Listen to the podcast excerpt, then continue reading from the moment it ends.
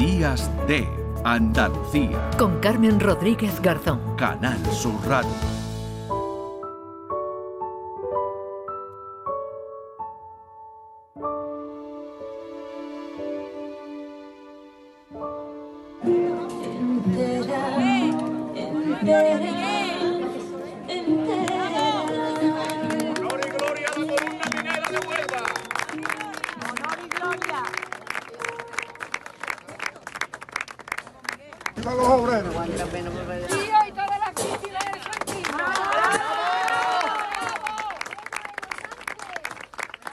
Pues es el sonido de un momento histórico que se producía esta semana. Tras tres años de excavaciones se cerraba la fosa de Picorreja en Sevilla, de la que se han recuperado los restos de más de 1.700 víctimas del franquismo en una de las mayores fosas de Europa. La exhumación superó ampliamente las cifras esperadas.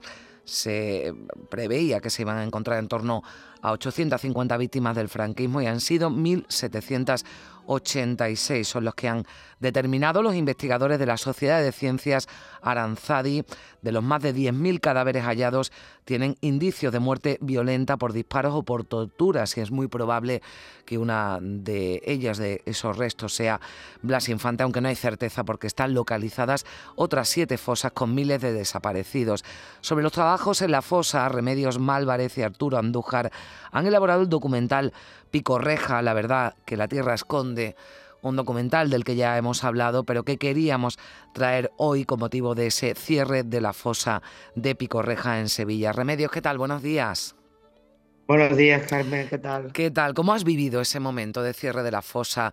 Eh, tú que has estado, ¿no? Junto con Arturo y todo el equipo desde el inicio ¿no? de, de ese proceso, desde hace tres años, ¿cómo vivías lo que ocurría esta semana? Pues la verdad es que fue un momento muy emocionante porque poder ver, volver a ver a todos los familiares allí, ver de alguna manera que se cerraban esas casi 1.800 heridas y poder echar esa palada simbólica de tierra en algo que nos parecía tan necesario, pues la verdad es que ha sido muy, muy emocionante, ¿no?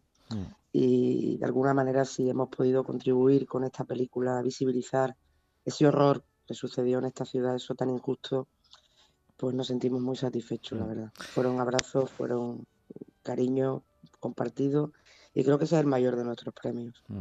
Eh, eh, lógicamente no está recogido la cinta que empezáis a rodar coincidiendo con el inicio de los trabajos de, exhumación, remedios, pero recuérdanos cómo, cómo fue ese rodaje que fue paralelo ¿no? a, a los trabajos, al inicio de, los trabajos de excavación en la fosa.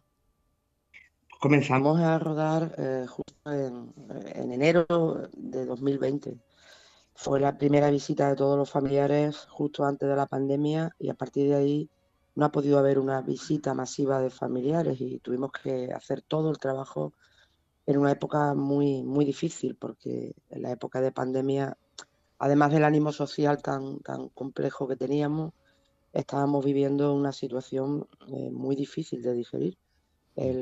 Meterte en esos agujeros rodeados de cadáveres y con historias tan, tan fehacientes y tan manifiestas que íbamos encontrándonos allí, el trabajo ha sido muy difícil, ha sido muy duro, emocional y, físicamente mm. también, pero, pero a la vez muy reconfortante. Hay una frase que nos, que nos decía uno de mm. los arqueólogos que nadie queda indemne cuando entra en una fosa. Te aseguro que todo el equipo que hemos trabajado en esta película no hemos salido igual. Es imposible, pero creo que hemos salido mejores personas. Remedios, se ha hablado mucho sobre la posibilidad de que los restos de Blas Infante estén entre los encontrados, también sobre esto detenéis en el documental, ¿no? Pero eh, también con esa afirmación, ¿no? De que Blas Infante son todos, ¿no? Totalmente. Se identificará o no se identificará. Eh, Blas Infante es un símbolo, es el padre de la patria andaluza y significa todos los andaluces que estaban allí. Allí se trabajaba para sacar a todas las personas que allí estaban, ¿no? Y el espíritu era que Blas Infante era una, un personaje más de nuestra película porque las infantes eran todos. Ahora mismo eh, las pruebas están en cotejos de laboratorio en ADN de la Universidad de Granada y se podrá saber o no saber, mientras tanto será un número. Mm. Pero ese número será uno de los muchos números de todas las personas que allí están.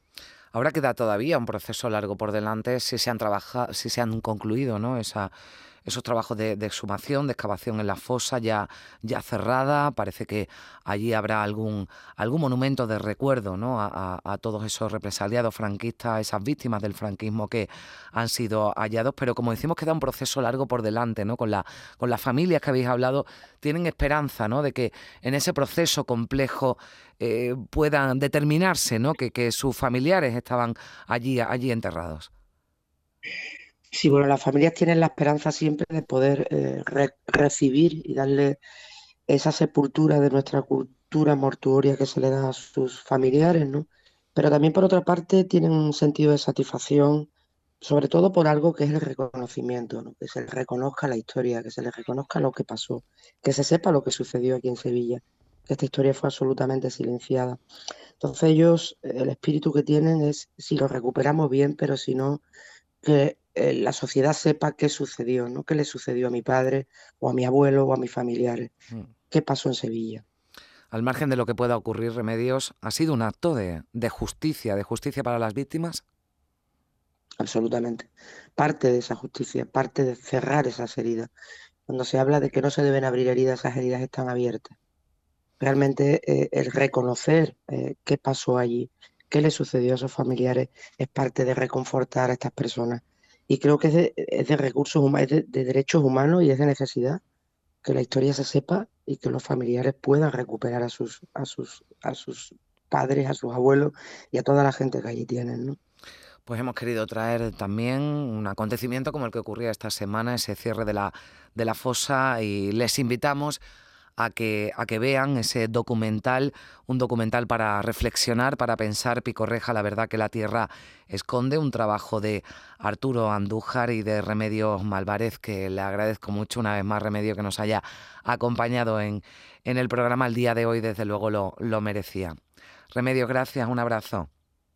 Muchísimas gracias a vosotros siempre. Un abrazo, Carmen.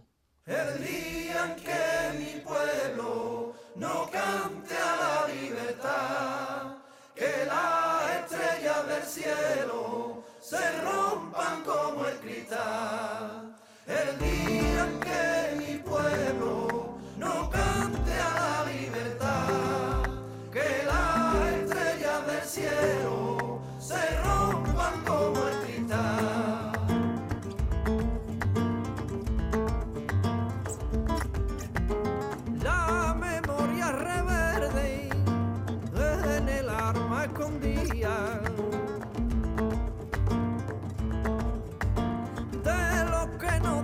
De su tierra Andalucía, convirtieron sus caídos en sagrada melodía y bailaron sus duquelas y bailaron sus duquelas con trajes de la alegría.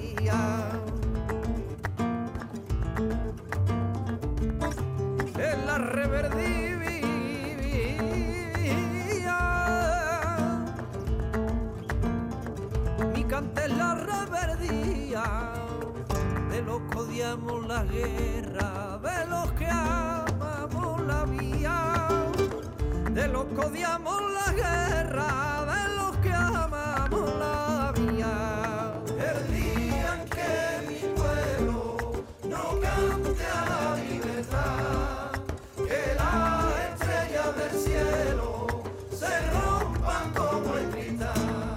en Canal Sur Radio, Días de Andalucía. Con Carmen Rodríguez Garzón.